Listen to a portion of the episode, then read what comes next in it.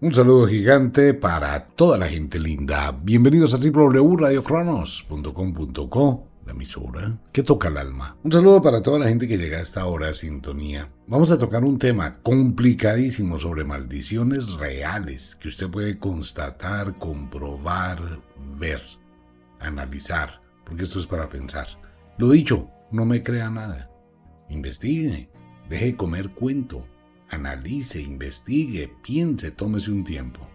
Si este tipo de programas le gusta, pues regáleme un me gusta. Y si también tiene a bien, compártalo. Hay muchísima gente que le interesa este tipo de temas. Hay una cosa dentro de las maldiciones y son los países malditos, que no es una persona, no es una familia como los Kennedy en los Estados Unidos, ni el diamante Job, ni la tumba de Tutankamón. No hay países completos que están malditos por acontecimientos que marcaron la historia.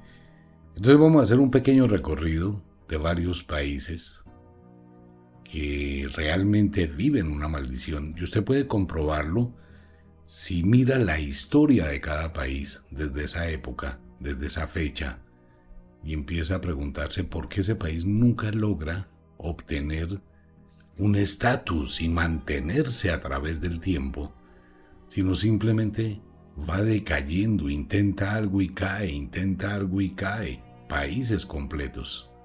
Pues bien, empezando, ¿no? El primer país que es maldito por Dios en la Biblia es el pueblo de Israel.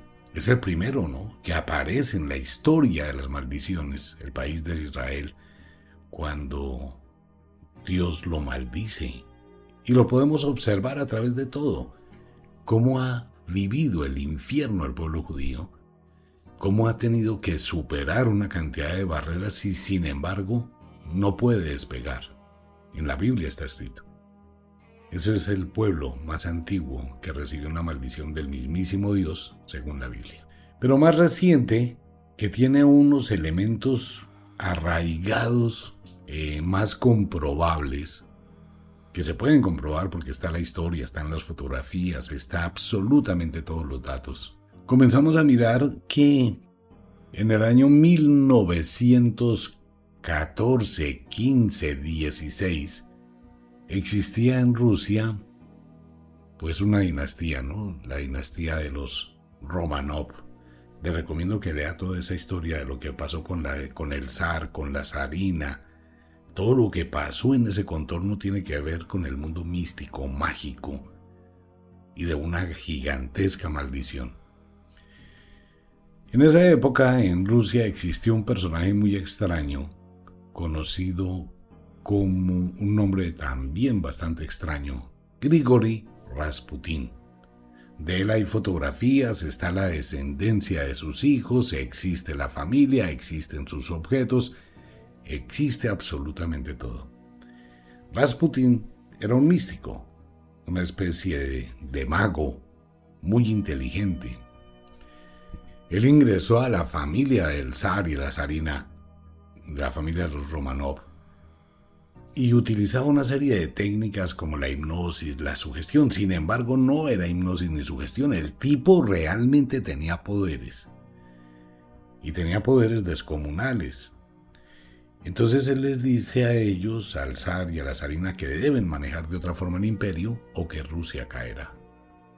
El zar se llena como de una cantidad de celos contra Rasputín y termina tomando la decisión de mandarlo matar.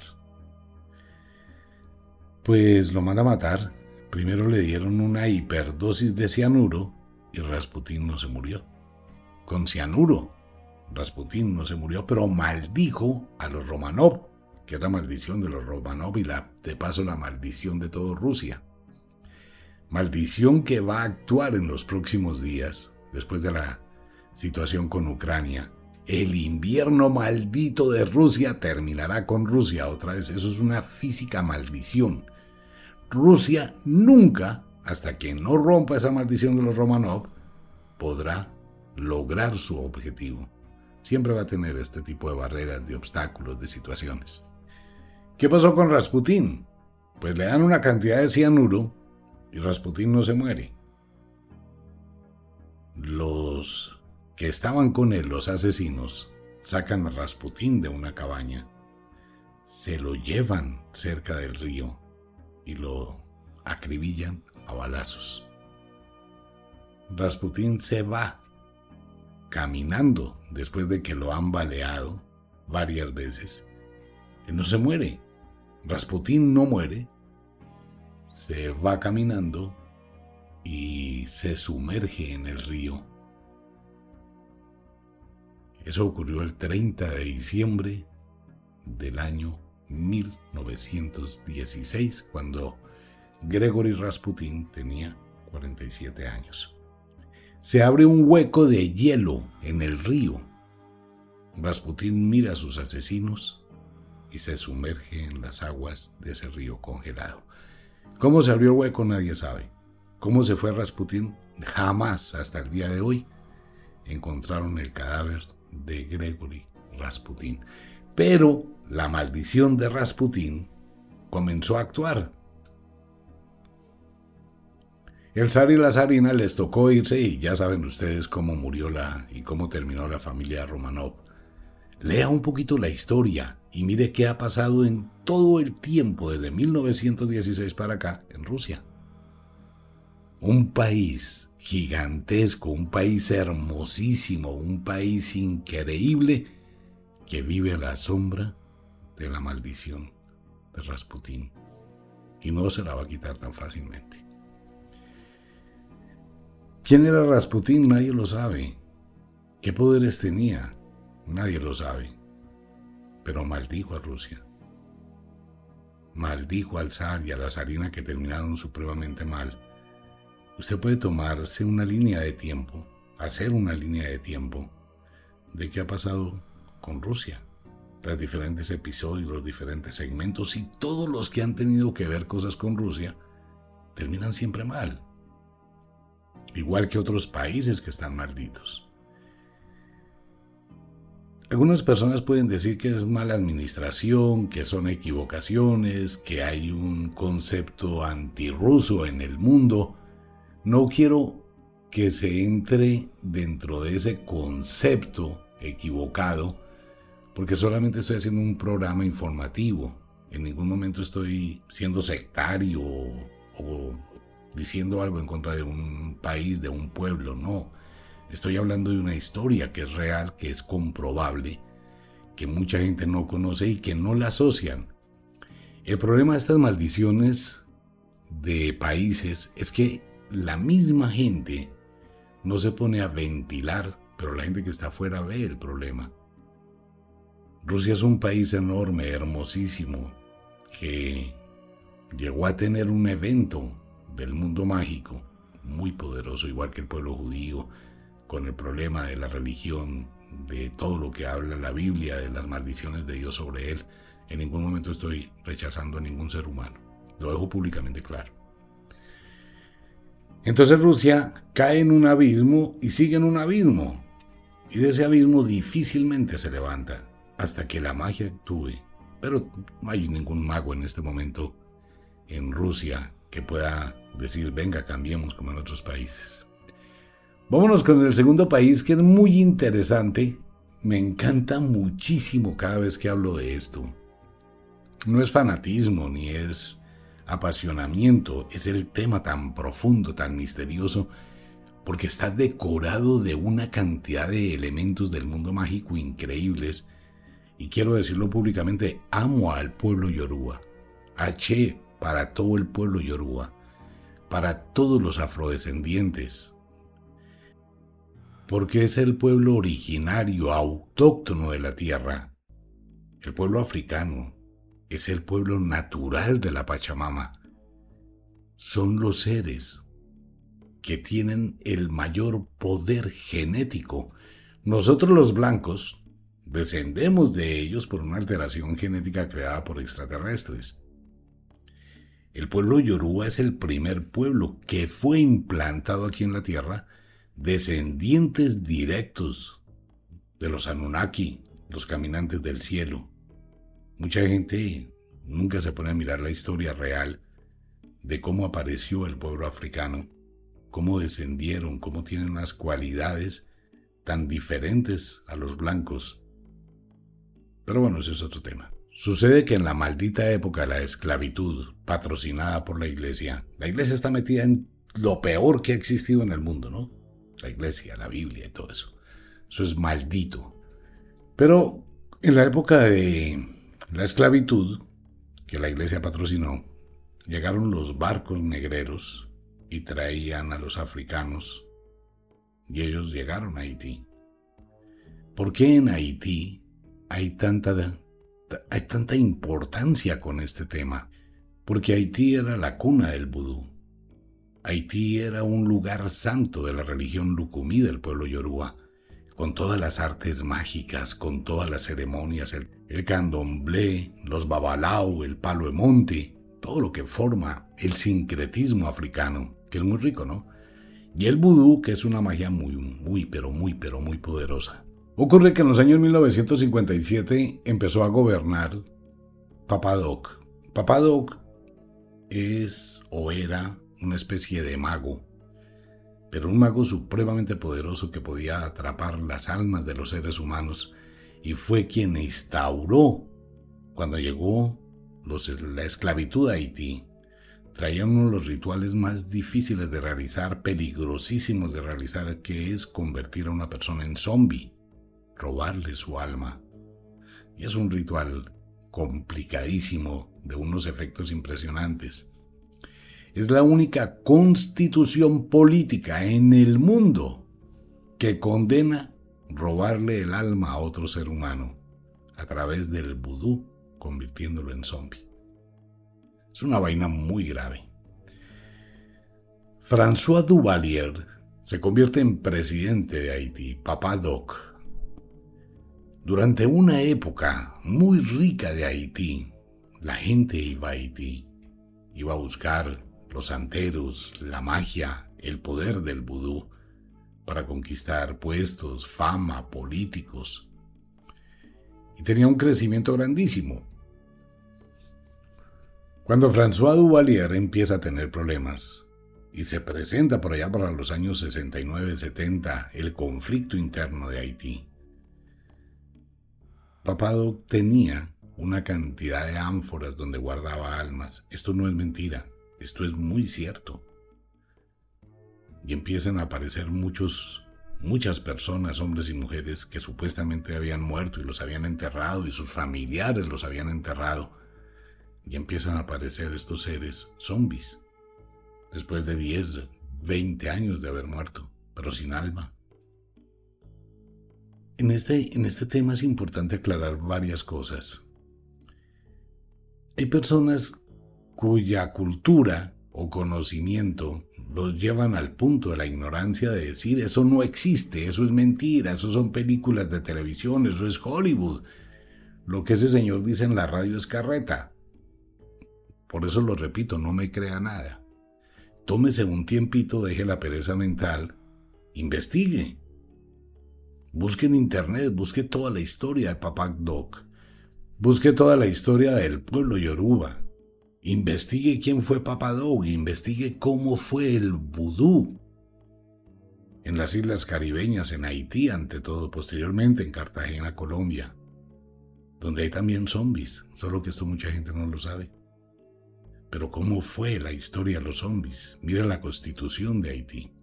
Cuando en los años 69 empezó la persecución a Papadoc y posteriormente su muerte en el 71, Papadoc maldijo a Haití, maldijo a la isla y al pedazo de la isla que es Haití. ¿Qué es Haití hoy en día?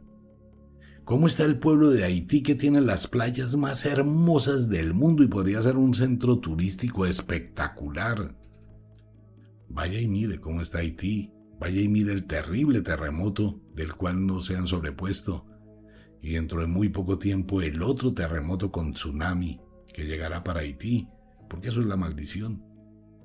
No es que no va a pasar, es cuando va a pasar. Y Haití llegó a tener una relación muy profunda con Cuba.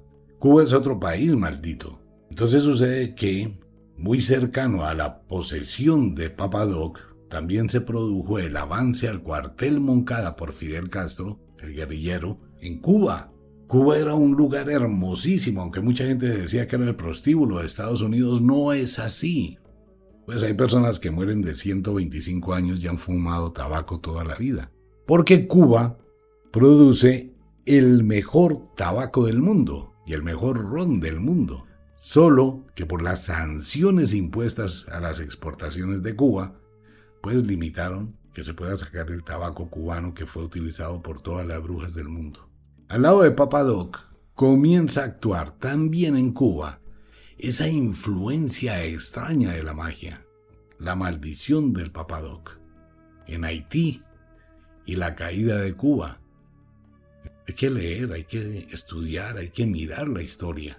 ¿Cómo vive Cuba hoy en día entre la vida que tienen los cubanos y la vida que tienen los haitianos? Hay mucha diferencia. Eso no se llama vida, eso se llama esclavitud, lo que pasa en Cuba. Y en Cuba también se produce un evento terrible que tiene que ver con otro tema porque está enlazado. Ya les voy a explicar, es que este es un tema complicado. ¿Qué pasó en Cuba? Pues que Cuba entró en un infierno enriqueciendo a Fidel Castro, uno de los hombres más multimillonarios del mundo con la familia Castro.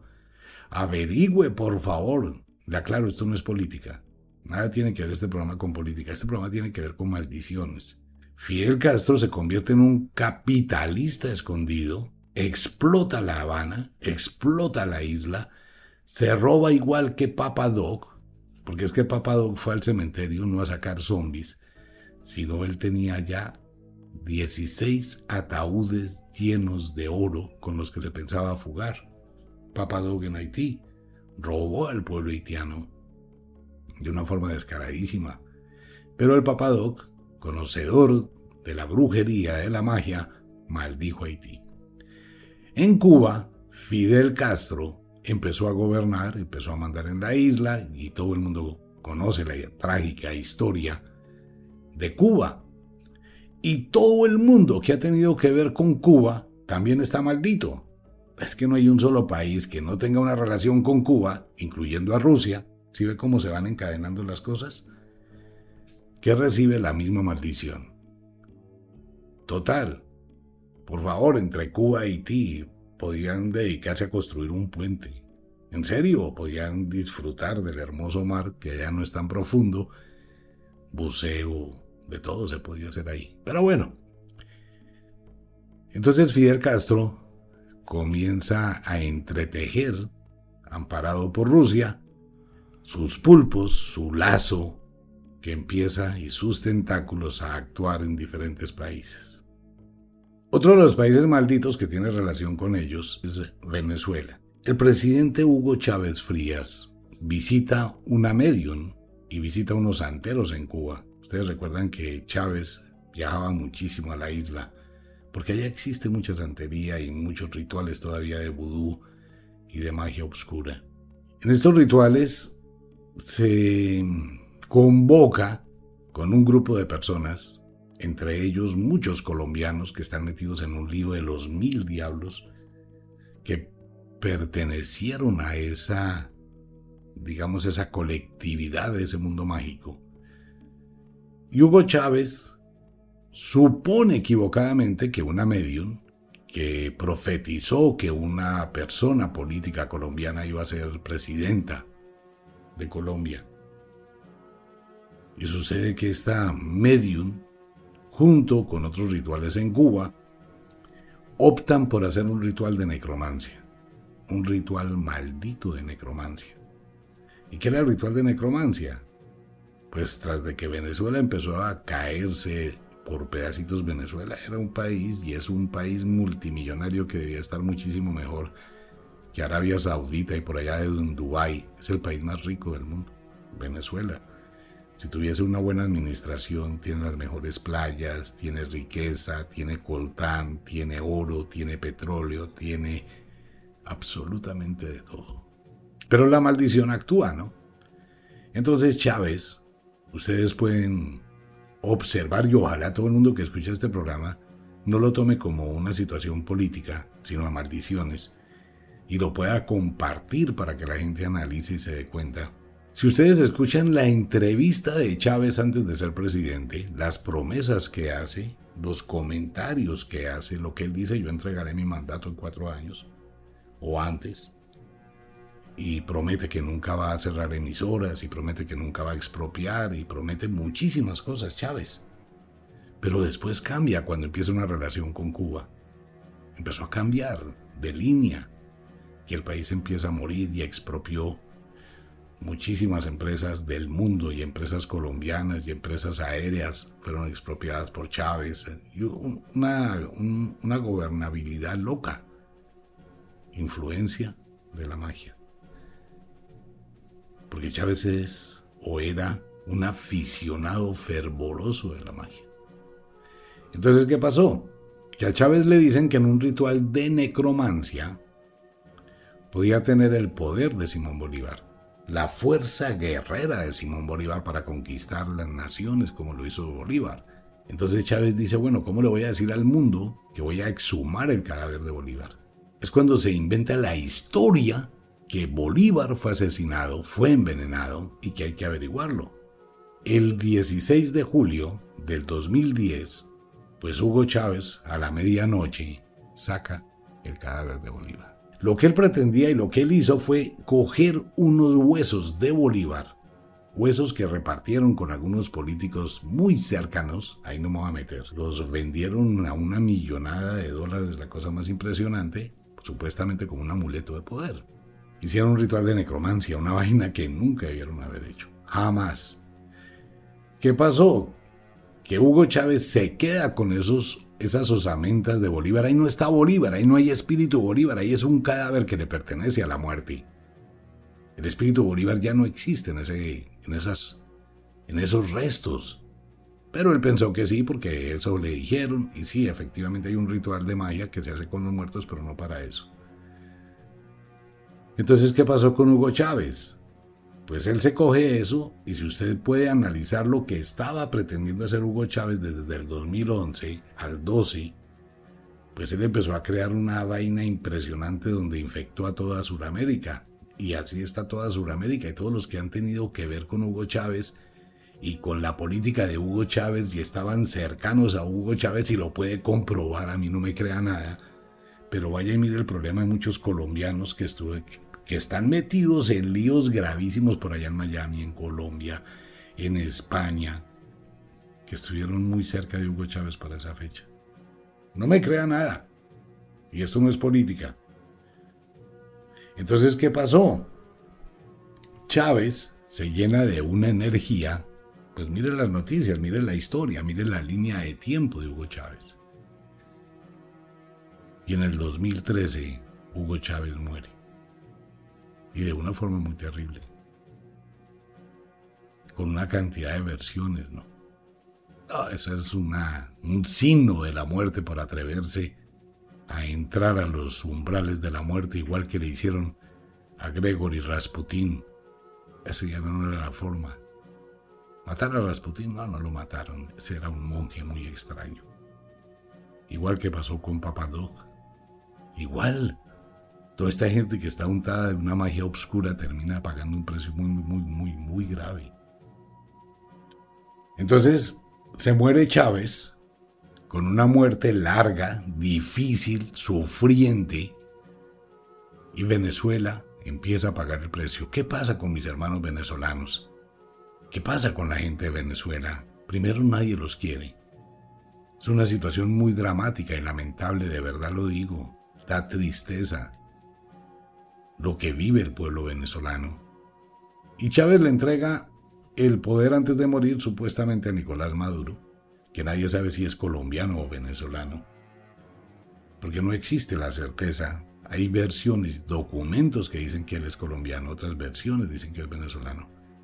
Y vaya y mire cómo está Venezuela, el país más rico del planeta Tierra, en una física miseria. Vaya y mire por la calle las familias venezolanas en un sufrimiento total en una agonía total.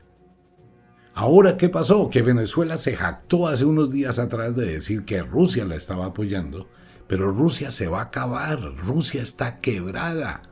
Tiene un problema de sanciones gravísimo, nadie quiere hablar porque no lo permiten en Rusia, el problema interno que está viviendo Rusia. que va a ser exactamente igual a Cuba, que va a ser exactamente igual a Venezuela y que va a ser exactamente igual a Haití. Con todas las sanciones que le pusieron a Putin, pues lo bloquearon. ¿Quién va a acabar con Putin? El invierno. El final del invierno tan tenaz, mire, los soldados rusos están abandonando las armas, se están yendo a pedirle a Ucrania comida y abrigo por el frío. Esa guerra o lleva a la guerra nuclear de todo el mundo o Rusia se quiebra. Pero quebrado es quebrado porque China ya le volteó la espalda. A pesar de que China le dijo que lo va a apoyar económicamente y le va a ayudar.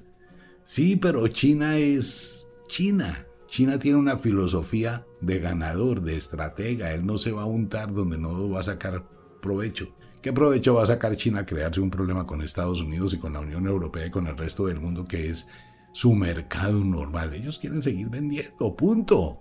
Entonces, ¿ahora qué pasó en Venezuela? ¿Qué va a pasar en Venezuela? Que la maldición de haber hecho ese ritual, la maldición de la exhumación y haberse metido con la muerte, si se cae Rusia, Venezuela se va para el suelo y se está yendo para el suelo. Porque ahora tiene un problema gravísimo. Estados Unidos no quiere hacer negocios con Venezuela porque Venezuela le pide a cambio que liberen al señor Alex Saab a cambio de petróleo y a cambio un poco de vainas. Y la política de Estados Unidos, ¿cuál es? No negociamos con terroristas. Paila, haga lo que quiera. Ahora, tenemos que tomar en cuenta que Alex Saab y todo su círculo de amigos, también muchísimos colombianos, que están metidos en un problema de los mil diablos, ya empezaron a caer como un juego de dominó, aclaro, no es política, pues va a afectar más a Venezuela cuando se descubra el lavado de dólares, cuando se descubra todos los negocios turbios. Y si Venezuela sin Rusia, no es Venezuela. Entonces, ¿qué pasó? En el año 2016, Primero muere Chávez en el 2013 de una muerte muy rara, muy extraña, un cáncer terminal instantáneo. Y la agonía, mire, esas de las peores muertes. De verdad es una muerte muy tenaz, pero muy tenaz, la muerte de Fidel Castro. Siendo un hombre tan multimillonario, multimillonario, el sufrimiento de su pueblo cubano, lo lleva a una muerte prolongada lo que la gente no sabe es lo que Fidel Castro vivió en su agonía durante casi dos años. Con sondas, sin poder moverse, tratando de sobrevivir cuando aparecen sus últimas fotografías en la sudadera, que está en la retina que está en el recuerdo, las imágenes dantescas en las condiciones en que empezó a estar Fidel Castro, el gran héroe de la revolución cubana. ¿Cuál revolución ni que nada? se fue un infierno para Cuba. Y Fidel Castro tiene una muerte prolongada. ¿Y qué pasó en Cuba? Pues que Cuba se hundió. ¿Va a renacer Cuba? Claro. ¿Va a renacer Venezuela? Muy difícil. Pasarán y tiene que pagarse un precio muy alto. Todo lo que ha tenido que ver con Venezuela como Nicaragua, Bolivia, Perú, Ecuador, usted lo puede ver hoy en las noticias Coja y mire. A mí no me crea nada, una vez más, pero coja y mire. Ese es el mundo de la magia. ¿Cómo está Perú en semejante cantidad de problemas ahora que casi sin presidente? ¿Cómo está Ecuador después de Rafael Correa? ¿Cómo está Bolivia viviendo una lucha interna tan supremamente complicada? ¿Cómo está Venezuela, que sin el respaldo de Cuba va a entrar en un abandono absoluto y total? y en una hambruna terrible. ¿Y cómo está Colombia? ¿Y hacia dónde va Colombia? Y mire cómo están muchos colombianos. Si se da cuenta, mire cómo está Cuba, mire cómo está Haití, mire cómo está Rusia, mire cómo está la mismísima iglesia en el Vaticano. Países malditos, personas malditas que utilizaron mal la magia. Esa es la historia, a grandes rasgos, una mirada a vuelo de pájaro de esto. Podríamos coger todas las historias de cada uno de estos personajes, de los diferentes rituales con los cuales empezó a hacer Hugo Chávez, porque no fue solo el de necromancia. Hugo Chávez participó de rituales muy altos de santería y unos rituales muy altos y muchísimos rituales del mundo de los medios, porque invocaron muchos espíritus, invocaron muchas cosas únicamente por la codicia del poder, porque Chávez quería ser otro Simón Bolívar. En Cuba pasó lo mismo y Fidel Castro quiso conquistar todo Sudamérica, influir en todas partes y se crearon una cantidad de cosas. Pero la maldición no tiene cómo negociarse. Lugares malditos. Alguien decía del mundo de los espíritus, hablaba que debieron de haber escuchado a Rasputín, porque de ahí nace todo esto, ¿no? Esa es la raíz de una cantidad de maldiciones. Y la otra maldición es la del pueblo yoruba, los afrodescendientes. Ocurre que cuando la iglesia permitió la esclavitud. Algunos taitas, algunos mamos, mamas, en África. En África hay diferentes religiones, después les voy a contar, porque no es solamente la religión. La, religión Lukumi es una sola. Pero de acuerdo, por ejemplo, al sur de Nigeria está el vudú, está el candomblé, está el palo de monte, y hay la santería, que es el sincretismo con la religión católica. Hay muchas religiones, pero todas son religión Lukumi, porque es el idioma que se habla en el pueblo yoruba, se llama Lukumi. Pues estas personas hicieron, los que quedaron allá, hicieron muchos rituales y maldijeron a la iglesia. Y la iglesia ya está maldita desde que nació. No pasará mucho tiempo después de que escuche este programa, por eso lo invito para que le dé un me gusta y lo comparta y lo tenga en la memoria y de vez en cuando lo escuche en la medida que van a pasar eventos.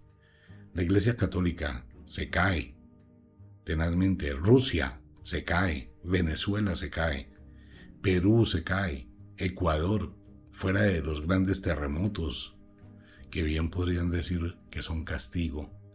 Lo que va a pasar en Nicaragua probablemente por una erupción volcánica o por un terremoto también, lo que va a pasar en Cuba. Mire, la sincronía de la maldición es tal que se está cerrando una ventana. Y esa ventana usted lo va a ver a través de las noticias, a través de un mensaje, a través de una alerta, terremoto en tal parte, erupción volcánica en tal parte, tal político se suicidó, tal situación de corrupción aparece, tal persona hizo cosas malas, espere y verá lo que viene en camino. Pero grábese la fecha del día de hoy. Y si considera que este programa otras personas deben escucharlo, compártalo. Y en su diferencia, si le pareció y, y dice, bueno, me dejó al menos una inquietud, regáleme un me gusta. Pase una feliz noche. Y si se quedó pensando, investigue. Les recuerdo que ya no hay horarios en Radio Crono, no importa si es de día, si es de noche. Los invito a Fiucuestor. Allá están todas las cosas del mundo mágico, en Wicca, los libros, todos los temas. Pero les reafirmo, no me crea nada. Tómese un tiempito. En Internet encuentra una cantidad de historia y de información de estos países. Y hay muchas cosas más en el mundo de la magia y de las maldiciones. Un abrazo para todo el mundo. Nos vemos.